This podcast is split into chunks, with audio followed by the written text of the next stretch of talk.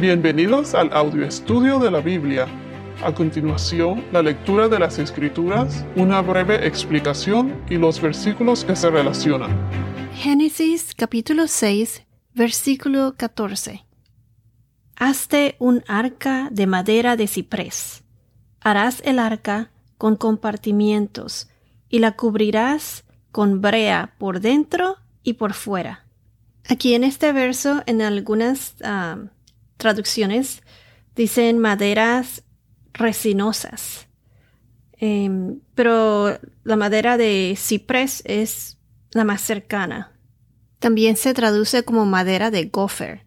Hay otras traducciones que dicen haces el arca de cañizos. Unos dicen, además de compartimientos, dicen celditas o cañizos, aposentos. Esto más bien se refieren a cuartitos, cuartos. En inglés, rooms y la embardunas por dentro y por fuera con betún, y la calafatearás con brea por dentro y por fuera. Otros usan embardunas o, o sea que la cubrirás con brea por dentro y por fuera.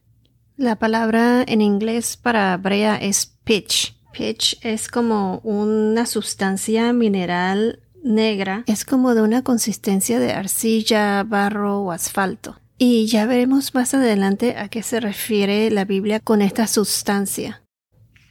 Primero que todo, Dios le dijo a Noé, hazte un arca. Y cuando dijo arca, o sea, no me estoy refiriendo a un barco, porque el arca no fue hecha para navegar, nada más para flotar, flotar en el agua. Aquí la palabra arca es traducida como cofre, en inglés es coffin o chest, o sea, cofre, caja o caja, una caja que va a flotar en el agua. En la Biblia se mencionan tres arcas. El arca de Noé, la canasta de Moisés. A esa canasta se refieren también como ark, arca. En hebreo es esa misma palabra, arca, se utiliza para describir la canasta de Moisés, el arca de Moisés y también el arca de Noé. Esta canasta o arca está, se describe en Éxodos eh, capítulo 2 versículo 3 cuando hablan de la historia del nacimiento de Moisés. Es más, se puede ver el parecido entre el arca de Noé, que es la que llevaba los restos de la humanidad o de, o sea, de las pocas personas que valía la pena salvar, que eran Noé y su, y su familia, junto con lo que se necesitaba, se necesitaba para salvar el reino animal. Y se ve el parecido entre el arca de Noé y el arca de Moisés, que es eh, la canasta donde pusieron a Moisés. Aquí podemos ver que el arca es como un preludio o una preanunciación de nuestro Salvador, de Jesucristo. Moisés y Noé, ambos flotaron milagrosamente hacia el futuro y representarán este, esta preanunciación del Mesías, de Jesús, de nuestro Salvador. Jesús es el arca que salvó a, a Noé y salvó a, a Moisés. Jesús murió por nosotros en la cruz para, para pagar por nuestros pecados y salvarnos y darnos vida eterna. Entonces, en el día de hoy, en el mundo en que vivimos, Jesús es nuestra arca, porque Él es el que vendrá nuevamente por nosotros, por los obedientes, por los que tenemos fe en Dios antes de que seamos juzgados. Si una persona no hace nada por arrepentirse o de acercarse a Dios, antes de que se muera, tengan por seguro que esa persona vivirá en eterno tormento y ya para el juicio final ya sería muy tarde. Pienso que nunca es tarde para que una persona se arrepienta mientras esa persona esté viva, pero el momento de actuar es ahora. Dios conoce el corazón de cada uno de nosotros y Él es tan misericordioso. El tener una relación con Dios trae una paz interior, una paz que aunque estés lleno de problemas te da las fuerzas para superar y seguir adelante. Leamos Éxodo capítulo 2 versículo 3, el nacimiento de Moisés. Éxodo 2, 3. Pero no pudiendo ocultarlo por más tiempo, tomó una cestilla, como mencioné antes, arca. Cestilla, tomó una cestilla de juncos y la cubrió con asfalto y brea. Entonces puso al niño en ella y la colocó entre los juncos a la orilla del Nilo. Recuerden que el arca de Noé también fue cubierta por dentro y por fuera con brea. Miren qué similar es esto. Ahora vayamos a la primera epístola de Pedro, capítulo 3, versículo 20. Pedro 1 Pedro 3:20. Quienes en otro tiempo fueron desobedientes cuando la paciencia de Dios esperaba en los días de Noé, durante la construcción del arca, en la cual unos pocos, es decir, ocho personas fueron salvadas por medio del agua. Esas ocho personas eh, fue Noé, su esposa, los tres hijos y las esposas. Entonces mencioné que hay tres arcas, el arca de Noé, el arca de Moisés y el arca del testimonio en el tabernáculo. Todas estas arcas tienen algo en común. Fueron construidas para salvar a los elegidos por Dios, como mencioné anteriormente.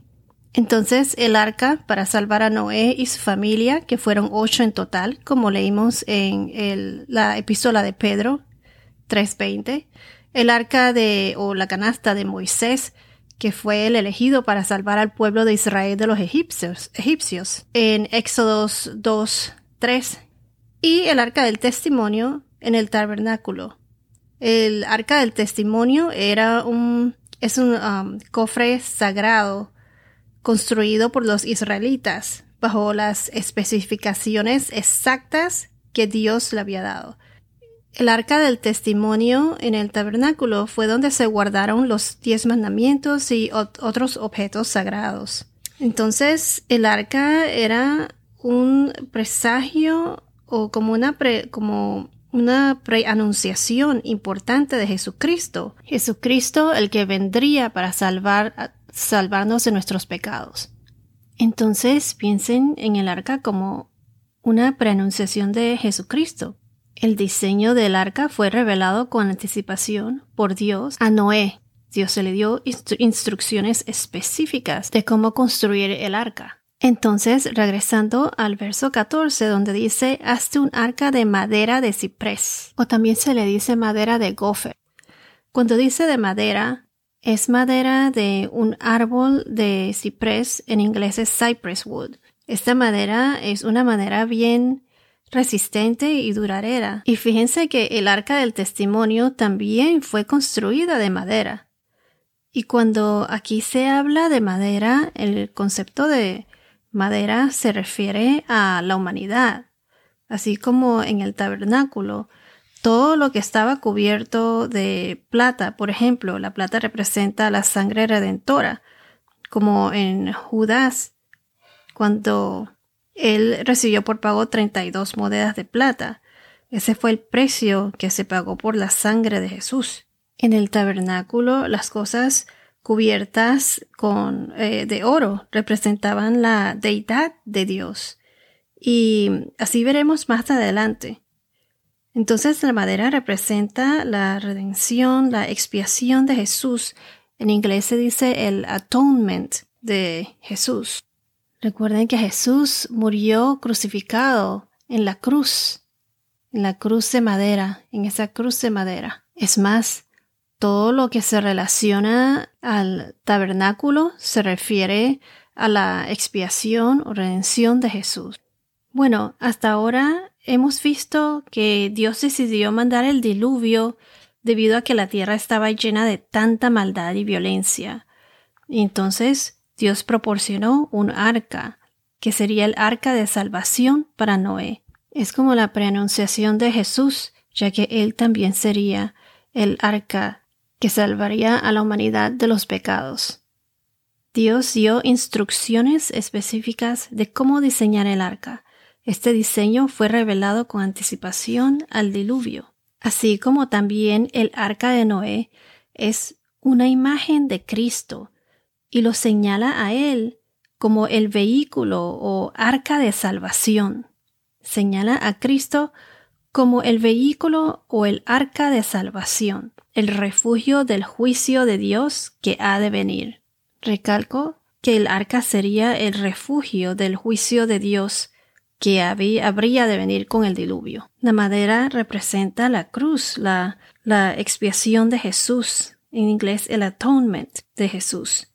Jesús nuestro Redentor, el que pagó por nuestros pecados. Jesús derramó su sangre en la cruz por nosotros, así como en el tabernáculo, el arca del testimonio también fue construido de madera. Todo lo que representa el tabernáculo, como lo mencioné anteriormente, representa la redención, la expiación de Jesús. Es interesante cómo casi todo lo que vemos en, en el Antiguo Testamento se relaciona o tiene conexión con el Nuevo Testamento en relación a ese acontecimiento tan grande que cambió la historia del mundo, que fue la crucifixión de Jesús. Y todavía vienen muchas cosas más Así que no se pierdan el próximo podcast en donde terminaremos este versículo y continuaremos con los demás. Bueno, esto es todo por ahora. Que tengas un día muy bendecido y hasta la próxima.